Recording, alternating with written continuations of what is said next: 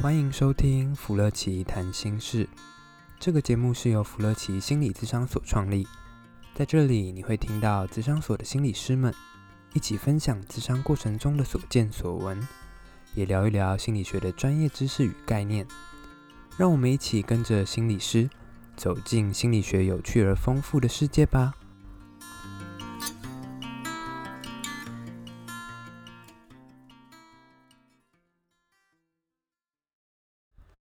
大家好，今天是我们的第三集，我是主持人小福，欢迎来到福乐奇谈心事。我是小乐，嗨，大家。Hello，我们今天的题目是要谈心理智商这件事情。嗯，因为蛮多人其实都在问我们，嗯，因为本身也是就读相关的科系嘛，所以常常就会有人问我们说，哎，心理智商到底在做什么？对，你读着在干嘛的？嗯，你可不可以猜到我在想什么？嗯，对啊，就是说，哎，你读这个心理的，那你会不会知道我在想什么啊之类的？我们又不是魔术师，拜托。对啊。不过这也反映出，呃，其实还蛮普遍的一一个疑问，因为其实，嗯，从小到大，我们对心理学是什么，应该是蛮不熟悉的，所以要。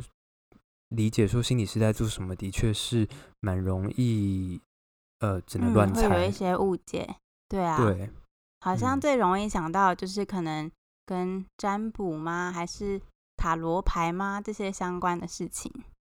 嗯，在大众的想象里，对啊，呃，其实就嗯、呃、老一辈的人来说，更是像很多呃长辈，我在跟他说我在读心理学的时候，他们的反应就是哦。啊，那跟宗教差不多嘛，或是哦，那跟、嗯、呃什么紫微斗数差不多。不过这也蛮有趣的，嗯、因为其实好像也有人说过，呃，我之前上过一堂课是在讲宗教的，他说其实古时候的宗教就是古人的心理治疗，这样好像也蛮有道理的。哦、嗯嗯嗯，所以好像是在现代慢慢有一些科学化之后，它才变成一门专业的嗯。学学科，嗯，好像以前的话比较没有那个区分嘛。我在想，可能那个共通点是，呃，无论是哪一种方式，其实都在帮助我们更了解自己身上发生的事情，或者是心里面发生的事。嗯，所以好像可能在过去会比较透过占卜啊，还是什么样的其他方式来了解心里面的事情。但现在好像有一门心理学是可以帮助我们去了解自己、去探索自己的。对啊，不过也想听听现在呃专业的心理师他们会怎么去想这件事情。其实还蛮多呃，我有认识的心理师朋友，其实都有跟我说过一件事是啊，尽管自己啊是做心理的工作，但是每次自己要跟别人解释心理智商在干嘛，也是蛮不容易的。觉得好难哦。对啊。嗯就有些人说那个过程其实还蛮复杂的，但是要三言两语解释起来根本不太容易。嗯，就是我们自己知道在做什么，可是要把这个专业跟别人说的时候，好像要用别人听得懂的语言，所以真的还蛮难的。这就跟厨师一样啊，厨师很会煮饭，可是你要他清楚的说明是为什么这，这个怎么煮的，怎样煮，嗯，怎么这么好吃，嗯，他也说不出来。对啊，你吃了就知道。哎，好啦，其实 我也不是厨师，好像也不应该 为厨师来发声。厨师很会讲，对，说不定很会讲。那到时候就投诉说你乱讲。好，希望我们这节目没有厨师在听。啊，不过的确，我觉得呃，心理智商是一个蛮迷人，而且嗯，也会引起大众很多好奇的一件事情。嗯所以，所以我们今天我们就趁这个机会，嗯，嗯要邀请，就邀请了同样是我们第一集的来宾，嘿，邱慧正心理师，我们的常驻来宾，对，Hello Hello，大家好，OK，呃，我是常驻心理师邱慧正，没有没有来宾自己在取名字的吧？OK OK，自己说自己常驻，我我觉得常驻。我觉得常驻心理师这个称号，我觉得很棒。那就这么叫喽。好，OK OK，我我想要被发通告，就是五六七八九十集我都有包这样子。哎、欸，常驻心理师，OK OK，好，那呃，我们的常驻心理师，呃，这一次我们想要聊一聊的是，嗯，希望可以更了解心理智商是什么样的一件事情，哦、尤其是嗯、呃，让大众也都能够来理解。那你可以帮我们介绍一下吗？呃，因为你是一位心理师嘛，那你会怎么介绍心理智商在做什么？那跟一般的聊天有什么不一样？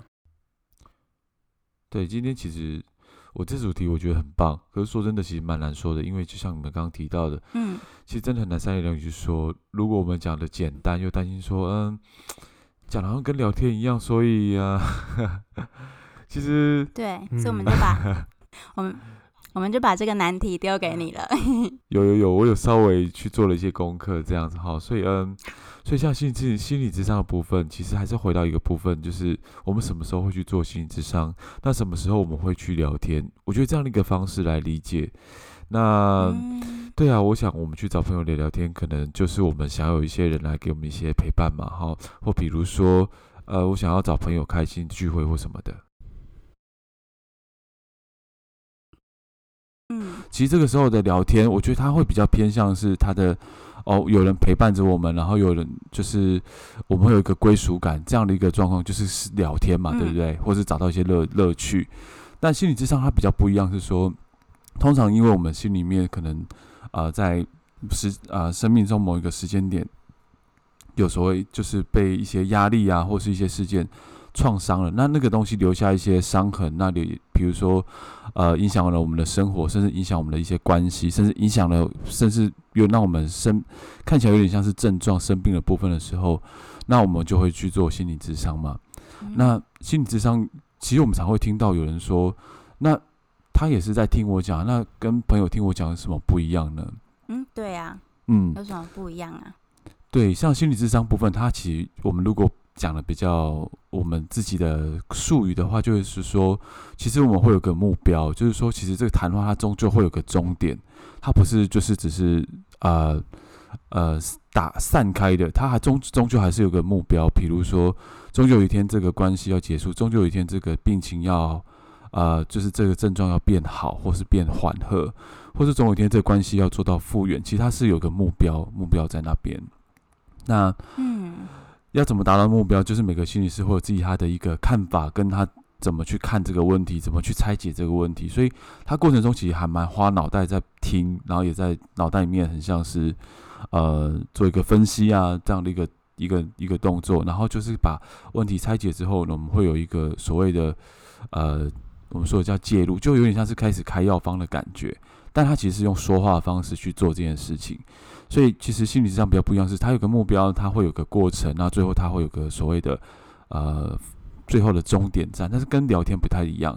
那所以也是因为这样，心理智商比较是被放在医事人员、医事单位这样一个框架底下，在在在在在在，对啊，我们就是医事人员。好，所以他其实跟聊天，我觉得不一样的地方在这边。嗯嗯，我刚刚听到有一个。刚刚听起来感觉有点像医生呢，只是好像医生是开的是可以实质吃的药，但你们开的药好像就是用语言来给那个药。对，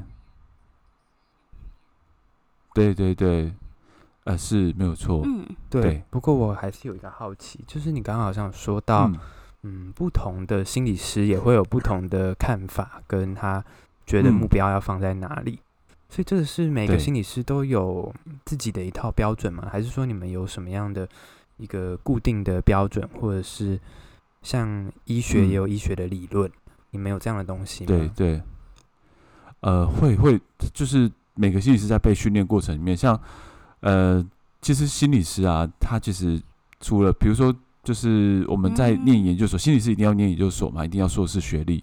那我们这个，我们不是只念两年，我们是念了三年。呃，固定一定要三年，对对对，我一定心理师一定要念三年，原因是因为他就是要去念一些理论啊，甚至比如说他要到所谓的去实际的状况里面去接触实际的我们说的个案，然后然后我们去做实习，那才办法完成这部分。所以其实每个心理师在过程中一定会被训练一个或数个。我们说的取向了或理论这东西，然后来看待呃这个环境怎么让这个人受伤了，那个问题是发生在哪里？嗯、我觉得听起来有点像去看医生呢、欸。比如说我去看皮肤科，嗯、然后在 A 医生给我开的药跟 B 医生开给我的药可能就不一样，嗯、就算同一个症状，好像吃的药也会不一样。所以好像心理智商也是像这样子嘛，就是同样去看心理智商，可是我给 A 心理给 A 心理师看，跟给 B 心理师看，可能他们给我的东西也会不一样。嗯、对，所以就会，我觉得刚刚这比喻其实是很棒的，所以。如果我们用我们自己的经验来想，我们去看医生的这经验、啊，有些医生他就会跟你说的很快，然后他可能也会比较关心所谓的症状部分，嗯、我们就觉得哎呦，好像他怎么都不跟我聊天。可是有些医生就很温暖的去去跟你聊聊天，然后深深关心你最近过的生活。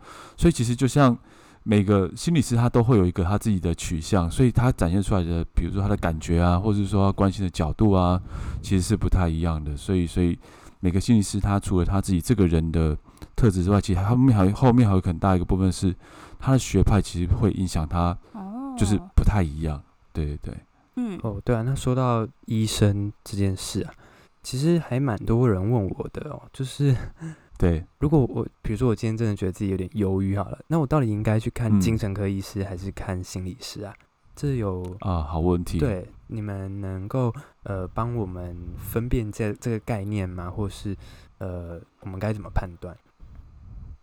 哦，其实一般人目前我们在，因为我们就是心理智商所嘛，其实我们最常看到的状况是在来心理智商之前，或是找医生之前，呃，所谓觉得感觉忧郁的会去找谁呢？会去网络上查症状。现在看病都在网络上面查。会去，爬文，然后会去网络上。对对对，然后就是通常我们看到人家那个，比如说来谈的人就说我忧郁哦，嗯，然后我们就会继续往下听，他就说。我已经有这九条，其中的哪几条？所以我觉得我有忧郁。嗯，哦，好。所以，所以其实，其实现在，嗯、对啊，因为现在科技实在太发达。比如说，比如说，我们就 顺着这个东西我讲下去。比如说，有些人他来的时候，他已经告诉你，我觉得我已经重复在检查这个门把了。我说，所以你是不是觉得你现在是有这个这个强迫症？你在网上看到资料说，对，没有错。哈哈，所以他自己，其实大家因为在网络上先找一些资讯了，然后再。就会觉得自己有一个预判了。那回过来，那我们为什么要去看精神科医生？因为其实这种东西很难，很难说准。所以回到我们刚刚主持人讲的，就是说，忧郁，忧郁要不要去看医生，或是要不要去找，还是要找心理师？有点像这样，就是我们到我们现在这个不舒服，然后让我们觉得好像很不想工作，还是很不想干嘛？这到底是什么？其实这个东西医生会比较是专业。原因是因为，比如说用个很大概的例子，比如说去找医生，他会去评估你是比较是因为，呃，最近听转换所以很不好，还是因为压力的关关系长期累积，所以让你有点忧郁，还是是因为你生病了，那个脑袋的一些我们说一些内分泌其实混乱了，所以所以所以所以所以忧郁了。好，所以精神科医师比较会去判别这个部分哪个比重比较多的时候，他会去看。要开药呢，还是要帮你？就是建议说你去找心理师。好，所以精神科医师的确是评估跟开药比较多，但他最重要的事情是，他会告诉你你是不是忧郁，还是你比较是因为压力引起的什么什么什么，然后让我们有一个比较好的方向去找到比较对的资源来帮忙自己。好，所以其实我觉得一开始如果搞不清楚自己到底是忧郁的话，请不要上网自己吓自己，好，去找医生。对 对对。对对对，那先去找医生看看我们自己的状况是什么，然后我们在知道的时候，我们就看我们需要吃药还是我们要找心理师。对，比较像是这样。我的我的想法会不会是比较是这样子？也就是说，其实医生他们蛮专业的一部分就是诊断嘛，然后但是可能吃药是一种治疗方式，然后找心理师去做心理咨商也是另一种治疗方式。是，就是我们可以把心理师跟药同时看成两种处方，不一样的处方了哈。那比如说，比如说，呃，其实像忧郁症的话，那像忧郁症的这部分，其实有时候如果他生理的因素是比较多，那就是吃药部分会当然是重了一些些。可是如果今天是因为家人的关系让我们好忧郁，不知道该怎么办，或是我的个性又很要求完美，看到自己又觉得不够好，所以好忧郁，那这部分比如说去找心理师，那心理师透过咨商的方式。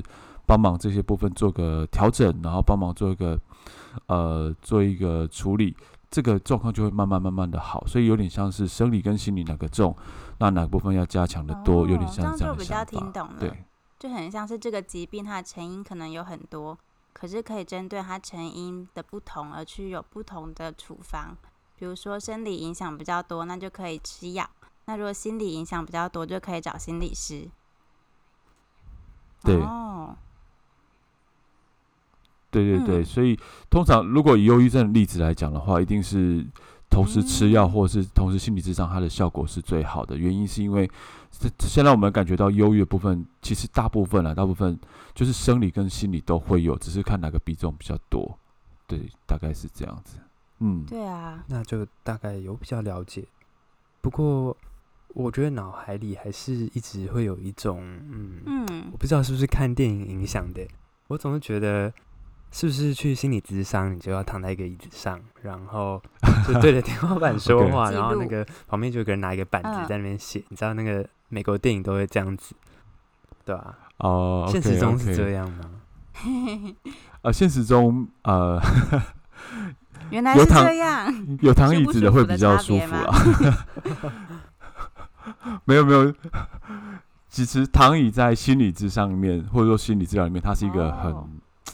很经典的一个象征，其实通常有这种躺椅的，我们都比较像是说的叫做很传统传统叫精神分析这样的一个取向，然后、嗯、那通常是比较是精神分析取向的这个心理师或是就是他们会比较强调就是需要躺在躺椅上面，然后就像主持人刚刚说的，就看着天花板说话，那可能就是一直说一直说一直说，然后就是一直说一直说一直说，哈，但是并不是所有智商都是那样，所以通常。像其他还有很多很多，而且比较像是大部分的心理咨商比较不是让来谈的人去躺这个躺椅，比较是有点像是坐在对面的位置上面，然后两个人去呃心理师帮忙去做一些问，然后来谈的人去回答他最近说说说他的状况，聊聊他最近的心事，说说他的痛苦。那另外面对面的人来跟他聊一聊，然后做分析或者做一个所谓的啊介入或练习。好，所以大部分大部分的心理智商比较是、哦、呃做起来的，不是躺下去的。大概是这个，其实我还是有一点点 好奇的地方是，就是有的时候可能跟别人说，哎、欸，那你有困扰，你可以去咨商看看呐、啊。可是通常好像对方的反应都会有一点点迟疑，就是好像要去咨商，会不会是代表我真的很严重，所以我才需要去咨商？因为像刚刚说的忧郁症，好像也是一个比较严重的状态。那是每一个严严重才要咨商吗？还是不一定呢？呃，好，我觉得这是一个很棒的问题。因为其实我先讲一下，其实就我的我们的观念，如果我们要去咨商，其实每个人、嗯、就像我们说我们要去看病好了，呃，我们一定也会觉得不是这么的想要接受。包括我自己，像比如说，呃，如果比如说我去做健康检查，然后我甚至搞不好我也害怕去做健康检查，因为我很怕。真的检查出什么，然后我就要去，我，我就要去看医生了。完全理解。其实我觉得这是一个，嗯，哎、欸，每个人都是这样。其实每个人都会遇到这种状况。其实我们都会很担心，我们真的有问题，嗯，我真的得去做些什么。其实我们都会害怕啦，其实都会害怕。嗯，但但是但是回过来，就是这是一个所谓我们在看待自己有没有问题或有没有病的一个角度。可是如果我们今天从我们学心理智商来看这个问题的话，智商有点像是这样，就是有一个人在对面，然后问我们一些比较关键问题，让我们去做一个所谓叫觉察这件事情。我去整理一下我脑袋里面的想法，我去觉整整理一下我心里面的情绪，然后越来越我会越来越知道自己在想什么、做什么。这时候呢，其实它才是它其实是一个很大部分心理智商的一个目标，就是让我自己越来越知道自己干嘛。那所以我的意思是说。其实对我来说，如果有有智商这件事情，它不一定是处理病，或者是不一定处理问题，它甚至有点像提升一个我们叫做后设认知或者是觉察的能力。对，可是如果今天放在有问题的人，比如说我觉得我有问题，我去做心理智商，这件事情他能不能帮忙你？可以，他其实透我们透过这样一直不断的觉察自己，他的确可以缓和一些情绪，然后消除一些症状。嗯、哦，所以简单来讲，就是有点像中医的概念。原来如此。我们是补气，然后兼治病各种人都可以去咯。对。每个人。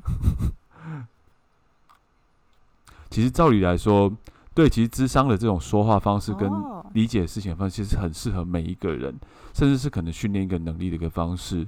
对，只是说他现在比较大量就是被运用在呃处理心理症状这些这些事情上面。嗯对，嗯，我知道有一些心理智商，它也可以专门，比如说针对自信心啦，或是针对某些情绪的呃比较特定的困扰，比如说会会紧张，嗯或者是会嗯嗯，会有嗯。点生气难以控制这种，好像也都有类似嗯。专门在不同领域的、嗯。的智商。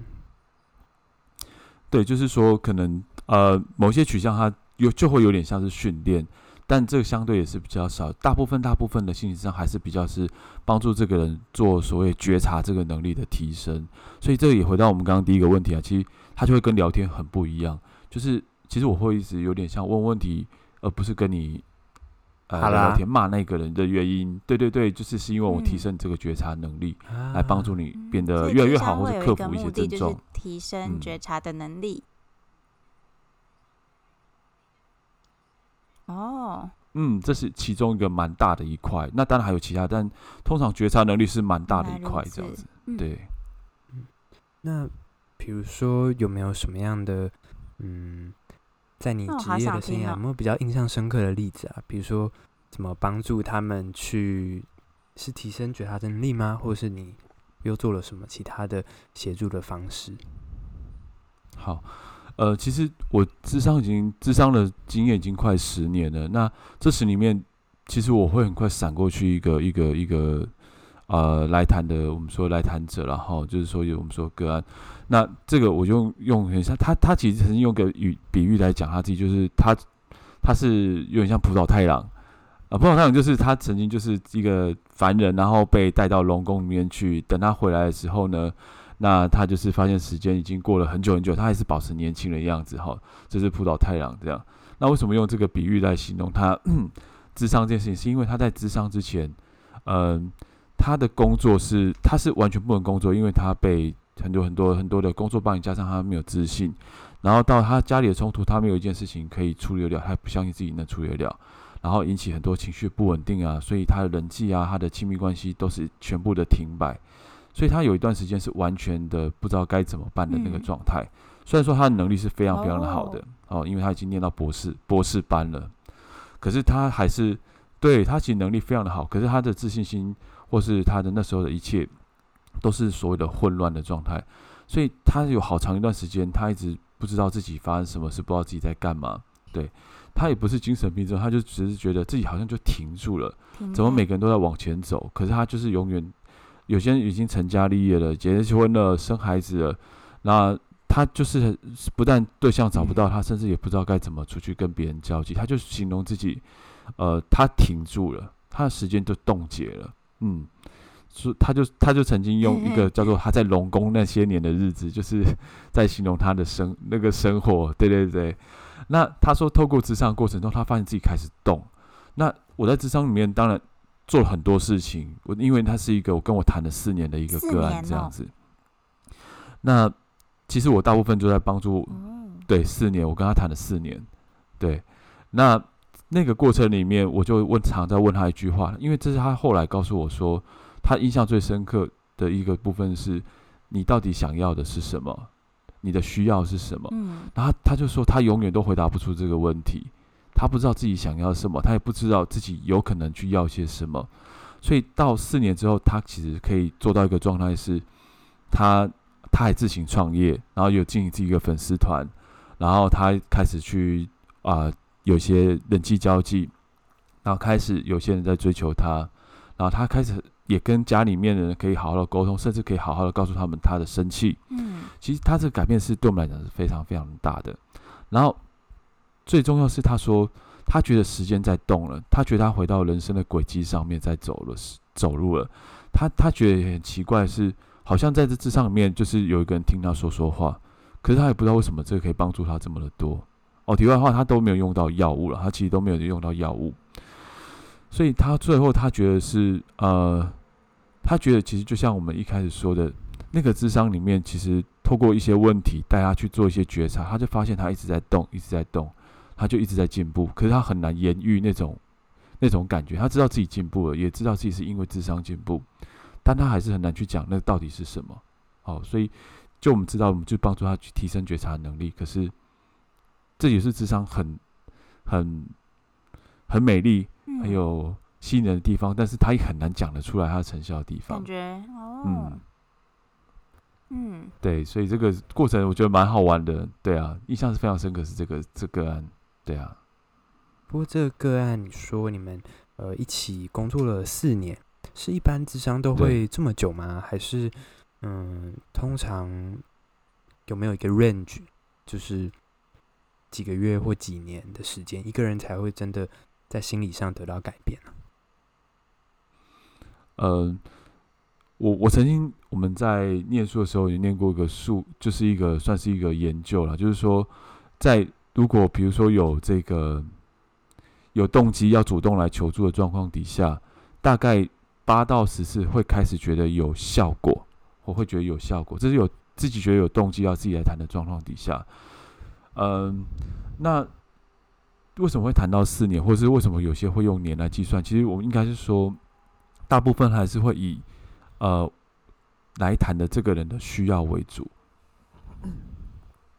如果他觉得他如果想谈，他可能从一开始短期内的，比如说症状的改变，谈谈谈谈到发现他想要谈人际关系，谈到最后他只想要提升自我觉察能力，就是他会其实会有个进展，所以就看他自己想要到什么样的一个程度。所以其实到后面的时期，我们在谈的部分，其实呃很多很多都已经是你说症状已经他已经没有症状，但他只是想要在。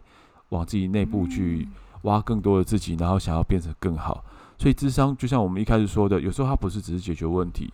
到有一个状态里面，其实有些人就是想要觉得，诶，这个关系好像可以帮我一直在自我成长，然后好像自己的生活中每天都在往前进。所以也是有很多人会来，因为这样的一个目的来咨商，并不是他有问题。好像在咨商过程中，那个目标也会一直，嗯，随着好像个案的状态不同，就会开始转变。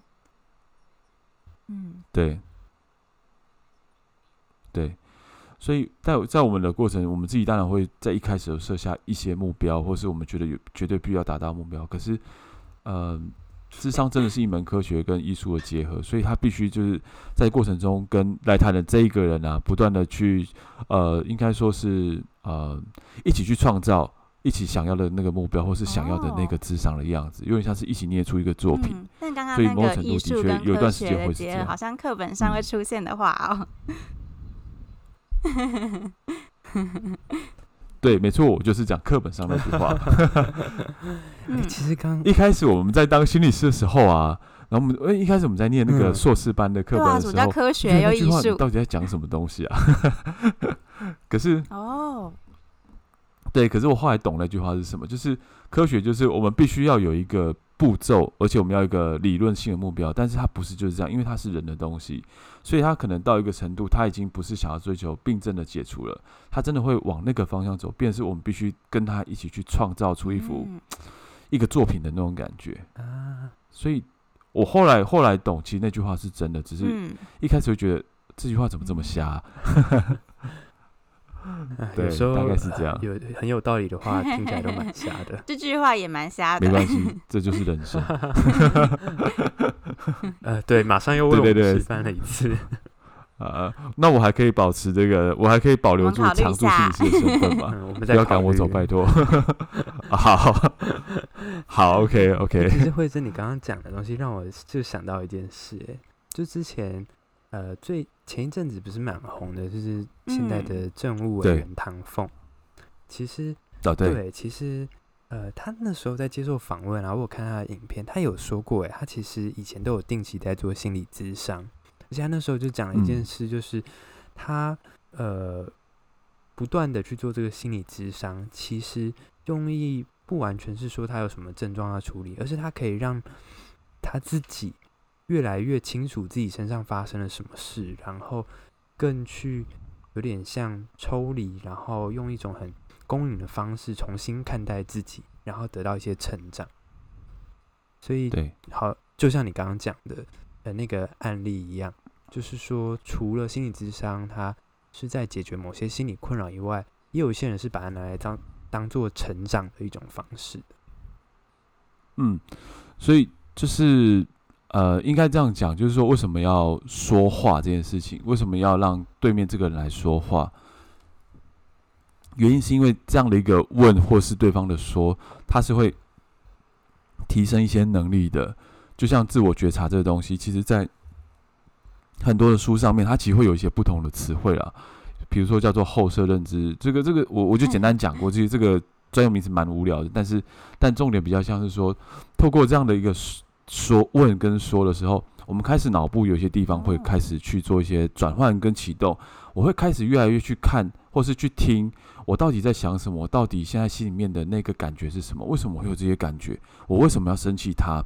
那这个过程，我们的脑袋就会越来越强壮，然后开始就是它的后续一个结果是说，我会发现我自己在成长，在进步，原因是因为我我会越来越快，或是我越来越能够去拆解很多比较细微的一些东西，比如说。哦，原来我现在遇到这一个人，他插队，我除了对他生气之外，我还想到一些什么什么什么的，所以让我觉得又烦又生气又不舒服。你看这种很复杂的东西，会在这样的一个过程里面慢慢慢慢的提升，所以这样的人结果会怎么样？他可能会知道要选择，他就有好多的选择了。我可以表表表达生气，我可以处理自己的烦，我可以干嘛？所以在没有智商跟有智商的这个前后呢，呃。就是我们会有一个状况，就是说一开始我可能只有一张牌，就是啊、哦、好烦哦，我要我要我要就是骂他。可是当我们是越来越能够这样的时候，就会变成是说，呃，就是我在慢慢的比较可以去选择要生气还是要干嘛干嘛，就好多不同的选择。所以我不管在人际能力啊，在处理问题上面，我会比以前的自己要有更多的能力跟方式。好、哦，所以我觉得它是一种自我成长的过程。当然，有些证据也显示他的脑的脑的使用的这个这个这个。呃，我们说的脑脑的那些认知功能是越来越好的，真的跟聊天不一样哎、欸，因为可能平常跟朋友聊天，他讲什么啊就随便回他而已，好像不会这么认真又专注的去想，可能可以怎么样回应，然后他他在谈的到底是什么议题，好像不会有这个后设思考的这一个、嗯、这个部分。对。对，所以像比如说，我们遇到一些好朋友，他如果我们我们这一生一定还是有遇到一些好朋友，我们很愿意跟他聊天，因为聊天是有帮助的啦。可是，可是，可是这些好朋友这种有品质聊天，呃，他还是没有办法帮我们带到一个就是说提升能力啊，或是解除症状的部分，其实还是有点不太一样的地方。对。那身为心理师，如果你自己遇到困扰的话，你会怎么做？也会去咨商吗？还是你们会怎么做啊？哦，呃，嗯，因为像比如说我自己，我们当然也是一般人嘛。我下班了之后，其实我们也很难，我们其实也是会遇到很多很多不舒服的事情，包括工作压力啊，包括家人的一些东西。但是其实我自己遇到一些比较烦，是比较这个不舒服的状况，我有些一般人的做法，就是比如说我就是很喜欢打电动，我就是喜欢听音乐。那这个东西其实我很常去用它，可是我也却发现其他。并没有那么有效，因为我我常发现我自己可能一边烦一边打着电动，可是心里面还在烦那件事情，所以那个电动就越打越打越多，然后觉得啊不行不行，然后越来越烦这样子。可是可是其实最有效的方式，其实我自己后来比较有效的方式，我会让自己稍微缓一下静一下了，然后想想在想说奇怪，我我怎么会气这个事情？怎么这么气啊？到底有在气什么？就是有点像是我们刚刚那个方式，其实。我我觉得对我来说，尤其是比较后来，最有效的方式是去觉察自己到底在气的那个点是什么，那为什么会这么气？所以有时候觉察到后来会发现，哦，原来其实他只是不能给我一些我要的东西，并不是我真的在气他这个人。哦，所以那我可以怎么办？我怎么办？有点像这样的方过程，他反而会让我觉得，明明问题没有改变，情境也没有改变，但是我我我心情变好了，我越能够控制自己了，我我就平静下来了。嗯，所以对我来说，我有很多一般人打电动，凡间的人 还想说心理师会使用的方式，比如说哦，还以为心理师 哦，对对对，其实我们都是一般人，还是什么打坐这种方式？哎，我没想到哦哦，我打电动，我打电动打的不错呢。好，打电动跟可是打打坐也是差不多。呃，差不多差几个字而已啦，哈。可打电动其实它有个效果啊，就是说就是转移注意力而已啦，就是转移注意力。可是可是其实嗯，我们一我们一个人在面对很多不同的问题，其实我们应该有很多不同的方法。那如果一直过不去那情绪，简单来讲就是觉察它会最有帮助。可是如果比如说它只一般让我觉得很烦的事情，我打打电动，我好了，我就继续去处理事情。好，所以其实我会自己去看看状况，然后自己想办法去处理它。对对对。哦，我要看 YouTube，我会看 YouTube 跟听 Podcast，对对对，大家也可以听我们的 Podcast，趁机宣传，搞不好也有助于让你的心情平缓下来哦。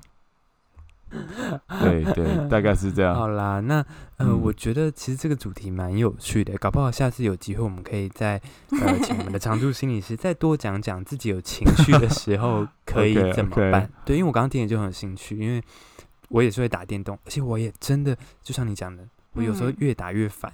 其实没有用，嗯，对吧、啊？下次有机会再好好的来，呃呃，请你再跟我们分享看看，到底呃怎么样的去疏解自己的情绪，会是一个呃比较有效，或者是比较呃对心理健康有帮助的方法。嗯、好，那我们还有最后一个问题要请教心理师，哎，可以请你分享一首你喜欢的歌，或者你很喜欢的电影。